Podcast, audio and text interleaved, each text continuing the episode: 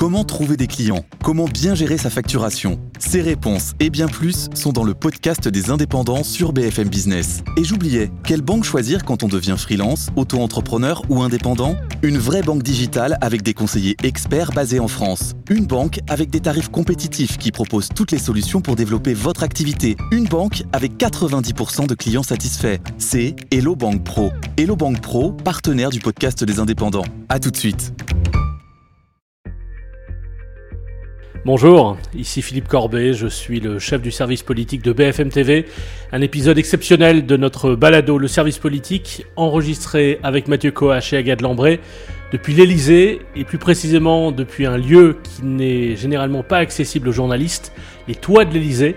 Ils ne sont ouverts aux journalistes qu'une fois tous les cinq ans pour l'investiture du président, et c'est donc là, pendant l'investiture du président, que nous avons enregistré ensemble cet épisode avec Mathieu et Agathe en ce samedi 7 mai 2022.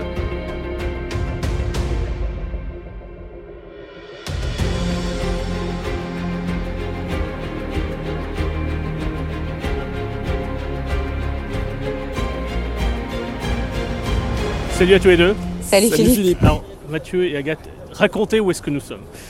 Alors on est, c'est extrêmement naturel parce qu'on est tous les trois en triangle sur le toit de l'Elysée, enfin sur une espèce, euh, une espèce de, de terrasse en surplomb. Donc on a une vue magnifique euh, sur la cour d'honneur du palais de l'Elysée et sur les toits de Paris. Jamais les, oh, d'habitude, les, les journalistes ne viennent jamais sur Ah ben moi c'est la première fois que j'ai accès à cet endroit, c'est Ouais, c'est moi j'y étais en, exceptionnel. en 2017 une seule fois pour, Pour euh, l'investiture. Et moi j'étais passé en 2007 pour l'investiture de Nicolas Sarkozy, brièvement, quelques minutes, mais c'est vrai que c'est impressionnant, c'est très beau. Euh, les toits de Paris tout autour. On aperçoit, regardez la tour Eiffel au loin, et on a pu assister d'ici à l'arrivée, au départ de tous les, toutes les personnalités qui étaient invitées. Bon, qu'est-ce qu'on- qu'est-ce qui restera de cette cérémonie d'investiture, de la deuxième cérémonie d'investiture d'Emmanuel Macron?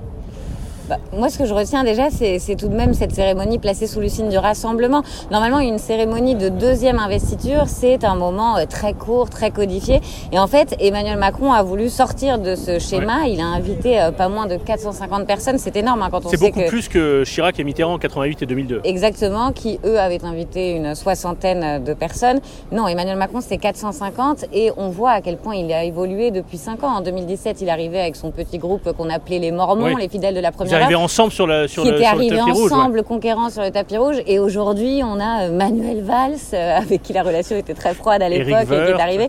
Éric Woerth, Jean-Pierre Raffarin, Christian Estrosi et Hubert Falco. euh, Nicolas Sarkozy et. François Hollande. Nicolas Sarkozy et François Hollande, une, une première sous la Ve République, c'est vraiment euh, exceptionnel. Et donc voilà, une, des, inversités extrêmes, Ouais. des invités extrêmement divers pour montrer aussi qu'il a changé et qu'il présidera autrement, plus seul. Alors moi, moi ce que je retiendrai forcément c'est un peu la comparaison avec 2017 parce que euh, en gros en 2017 c'était euh, l'insouciance, euh, il y avait une forme d'insouciance, c'est-à-dire qu'ils avaient l'impression ces, ces fameux mormons, Benjamin Griveaux, Jean-Marie Jurier, Sibeth Ndiaye, d'avoir réussi quelque chose d'infaisable, ce qui était un peu vrai parce qu'ils venaient de gagner une campagne qui avait été absolument incroyable et, et donc et ils ne savaient pas surtout que ce quinquennat allait être traversé de crises. Et aujourd'hui ce qu'on a ressenti, Mm. ce sont précisément ces crises qui ont, Oui. qui ont traversé ces cinq années, que ce soit le Covid, euh, les Gilets jaunes ou plus récemment la, la guerre en Ukraine. Et donc toute cette cérémonie euh, était beaucoup plus terne euh, qu'en qu'en 2017. Grave, grave. Il y a le tapis rouge qui est un peu le, le symbole de cette cérémonie, qui était très très long en 2017, qui allait jusqu'aux grilles de l'Elysée. Ouais. Et aujourd'hui, ben, c'est un tout petit tapis rouge. Le protocole a été euh, réduit. Euh, on a voulu faire dans la sobriété. Cérémonie beaucoup plus courte aussi.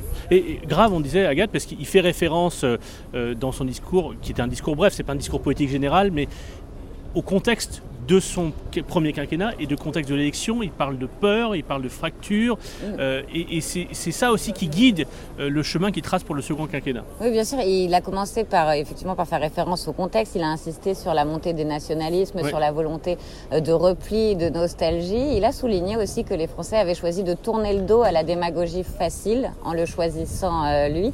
Et c'est vrai que oui, eh bien, il était extrêmement grave, comme au soir du second tour, Alors parce que voit, qui, qui voit-on Ah. descendre de Perron de l'Élysée à l'instant. Jonathan Guémas, la plume du président, et Florian Bachelier, qui, Qui est est, vice-président de l'Assemblée avec Pierre Charon. Pierre Charon, qui était un proche, un Sarkozy historique, qui a été conseiller ici sous Sarkozy, Nicolas. Sarkozy.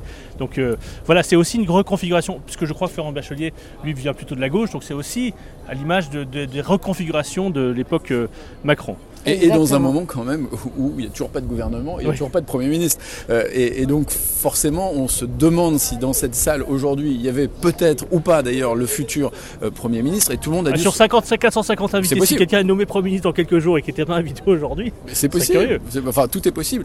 Mais, mais effectivement, on peut imaginer un peu ce qu'ont ressenti aussi les membres du gouvernement, gouvernement en sursis, euh, qui, qui sont arrivés en traversant la cour. Bon, voilà, sans en faire euh, trop, parce qu'ils ne savent pas euh, quel sera leur sort dans En plus, bizarrement, enfin, je voudrais pas, il n'y a, pas forcément, il veut voir un symbole politique alors qu'on voit Jean-Pierre Raffarin descendre le perron de l'Élysée.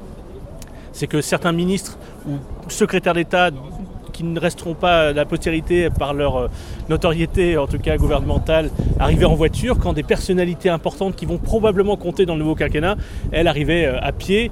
Euh, et donc, euh, bon, voilà, il y avait- il y avait un côté les ordres de la République pour quelques jours encore, pour, euh, pour ces quelques personnalités qui, et je ne voudrais pas citer de nom, mais qui, qui n'ont pas, qui pas été en première, première ligne pendant, cette, pendant ce, ce- Et ce- dernier moment, y compris pour des personnalités qui ont été en première ligne, mais qui sortiront du gouvernement, euh, ça c'est sûr. Qu'est-ce qu'on voit là? On voit Édouard Philippe et Jean-Pierre Raffarin, deux, Premier ministre. deux, anciens Ah premiers ouais. ministres, tous les deux venus de la, la- la- la droite, euh, et tous les deux qui ont soutenu Emmanuel Macron dans ce quinquennat. Jean-Michel Blanquer, Raffarin, derrière, Jean-Michel Blanquer qui, lui avait très bien commencé le quinquennat et qui a Edouard un peu Philippe, moins bien avec qui, fini. ouais, Edouard Jean- Philippe, avec qui ça a été compliqué euh, ces derniers jours. Absolument. pour, euh, oui, et, et des là, du coup, ils, ils se sont salués. Il y a même eu des, quoi, des tapes sur la joue, c'est ça? Oui, bah après, euh, Des tapes sur la joue d'Emmanuel Macron à Édouard Philippe. il y a un respect euh, mutuel indéniable, mais une relation euh, tout de même très compliquée. Jean-Pierre Raffarin, qui avait été nommé Premier ministre il y a 20 ans exactement, donc juste après le 21 avril, il était présent lors de la cérémonie d'investiture, la deuxième cérémonie d'investiture de Jacques Chirac. Et au fond, on a, on a aussi fait des parallèles avec cette cérémonie-là, il y a 20 ans, la dernière fois qu'un président a été réélu, dans un contexte politique, euh, non pas comparable, mais en tout cas face à l'extrême droite. Et Jacques Chirac avait choisi une cérémonie extrêmement sobre, qui avait duré un quart d'heure. Il y avait, tu l'as rappelé tout à l'heure en direct, un seul invité personnel qui était Antoine Rufnac, son directeur de campagne, qui était le maire du Havre. Là, on n'était pas du tout là-dessus. C'est-à-dire le contexte est, est grave, mais en même temps, beaucoup d'invités et l'idée de montrer que euh, la- la- le rassemblement qu'il esquisse, la renaissance qu'il espère, euh, rassemble différentes formes ou différents visages de la société française. Quand on dit sobriété Oui. à l'Elysée, avec Emmanuel Macron, franchement, ça n'existe pas. C'est-à-dire qu'il reste quand même extrêmement attaché à tout ça. Euh, on l'a vu euh, toucher ce collier euh, d'or de la Légion d'honneur, s'attarder, s'incliner. Euh, voilà, ce sont des, des, des moments qu'il apprécie tout particulièrement. Et, et donc, euh, sous, sous cette sobriété, il y a quand même ce, ce, euh, ce qu'aime Emmanuel Macron euh, sous les ordres de, de l'Elysée. Euh, Moi, il y a un élément qui m'a marqué, c'est le- les parents de Samuel Paty qui, qui ont été invités. On ne le savait pas forcément à l'avance. Non. Et ils ont été enlacés par le président de la République. Euh, la- la- notamment la Au mère de Samuel. Paty euh, était au bord des larmes et c'était un moment très fort. Et moi, je les ai vus repartir d'ici, repartir du perron à pied. Parmi les premiers invités à repartir, finalement, dès que la cérémonie a été achevée. Et repartir là, descendre le- le- l'escalier, des- traverser la cour, euh, la cour de gravier, euh, bras dessus, bras dessous. En tout cas, euh, lui, Monsieur Paty, prenant son épouse par l'épaule pour la réconforter dans ce moment particulier. C'était, c'était, je pense que c'est une image qui restera de, de cette cérémonie. Et c'est aussi une des images qui restera de son premier mandat, l'image ouais. la plus tragique, la plus abominable, certainement. Enfin, l'une des plus tragiques et abominables. Autre, à titre personnel, le bagat de Landbiway, ça m'a donné un petit peu le, Ah oui. la chair de frisson. là, qui dans le jardin à quelques mètres d'ici. Euh, mais c'était, c'était symbolique, c'était aussi euh, une référence aux soldats français morts au combat ces cinq dernières années. Il a voulu euh, faire ce, ce symbole-là, euh, Oui. souligner ce symbole-là à la fin. Oui, l'air qui a été joué entre terre et mer avait été joué pour l'hommage à Cédric de Pierrepont et Alain Bertoncello, les membres du commando Hubert euh, euh, qui, qui- qui- qui sont disparus dans une opération de libération d'otages. Et Emmanuel Macron, oui, euh, voulait rendre hommage particulièrement aux soldats euh, engagés sur les terrains de guerre et, et aux régiments qui ont perdu, euh, qui ont perdu des troupes. Quoi d'autre, Mathieu Qu'est-ce qu'on qu'est-ce Non, qu'on- la suite, c'est-à-dire que maintenant on a envie, on a Ah envie bah de oui. savoir ce qui va se passer. Il y a, euh, il y a toute une séquence qui s'ouvre avec le, le 8 mai, euh, les commémorations du 8 mai 45, puis la journée de l'Europe à Strasbourg, discours qui va être prononcé pas en même temps, mais, pas loin de celui de, Vladimir, Poutine, euh, avec beaucoup d'incertitudes sur la guerre en Ukraine. Et ça, c'est ce qui explique aussi la gravité du moment. Si Emmanuel Macron avait fait la fête euh, aujourd'hui à l'Elysée dans ce contexte absolument tragique euh, à l'international, ça lui aurait été reproché. Donc certes, c'était terne, mais franchement, il n'avait pas tellement le choix. Alors qu'on voit justement les, les chefs d'état-major différentes armées descendre, euh, descendre le perron de, de l'Elysée. Et donc dans une semaine, euh, nous aurons un nouveau Premier ministre. En tout cas, le Premier ministre euh, Jean Castex aura démissionné autour du 13 ou du 14 mai. Si, tu le dis. Alors moi j'en ai strictement aucune certitude. A dit que ce gouvernement resterait jusqu'au bout, au moins, non mais au moins, il a dit. Ah non, moi je, je veux dire franchement, je parierais pas 10 euros avec vous que, que le 14 ou le 15 on aura un nouveau Premier ministre. On verra. Et, et, et ensuite la nomination d'un nouveau gouvernement. Bon, euh, quelque chose à ajouter, non? Bah, Sauf qu'on ne trouvera jamais un endroit plus beau pour faire ce podcast. Je dois dire que voilà, c'est pas mal comme, comme cadre. Euh, et d'ailleurs, il y a quelque chose qui me frappe, c'est que d'abord on voit que l'Elysée est un palais dans la ville. Et, c'est très différent, par exemple, de, euh, de la chancellerie à Berlin ou du, de la Maison Blanche à, Washington.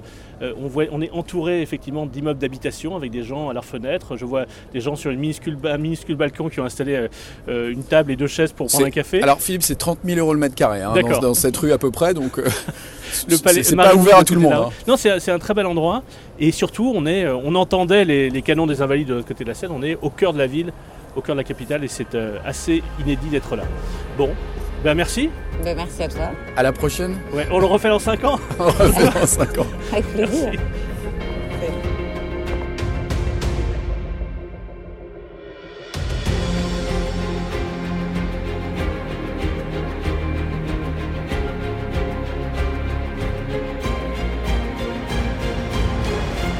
Merci d'avoir suivi cet épisode. On se retrouve dans les tout prochains jours avec un épisode spécial, spécial numéro 100 du service politique avec euh, tous les reporters du service que vous avez écoutés ces derniers mois.